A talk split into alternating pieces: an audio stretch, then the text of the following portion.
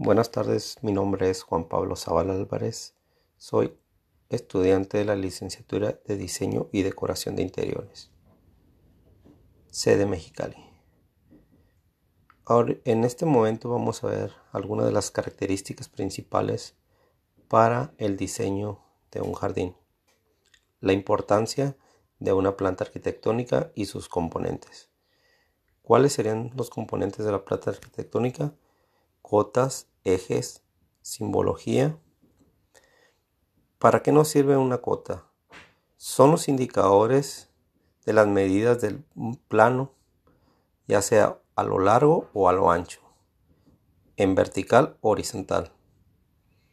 ¿Para qué nos sirve un eje?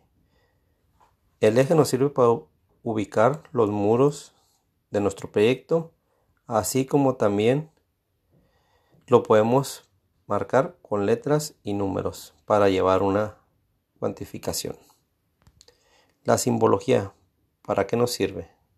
La simbología nos ayuda a identificar en nuestro plano de manera con un dibujo que es cada parte, puede ser donde pasa tubería de agua, tubería de electricidad y entre otros elementos o de vegetación. De igual manera, ¿qué es lo primero que debemos tomar en cuenta en el diseño de un jardín?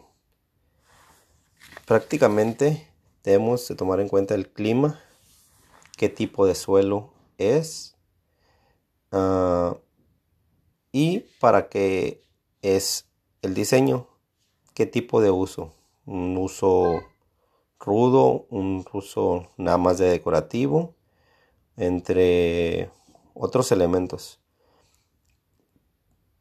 Ya tomando en cuenta estos elementos, debemos de ponernos de acuerdo con la persona que es la encargada de proporcionarse nuestras, sus ideas y compartirlas con nosotros para poder empezar a diseñar un jardín.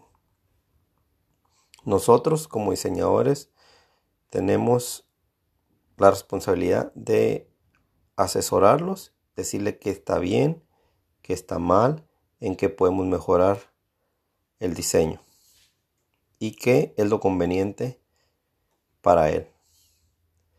En este, en un diseño, puedes decir para la ciudad de Mexicali, eh, aquí el clima es frío y es demasiado caliente en las dos estaciones del año.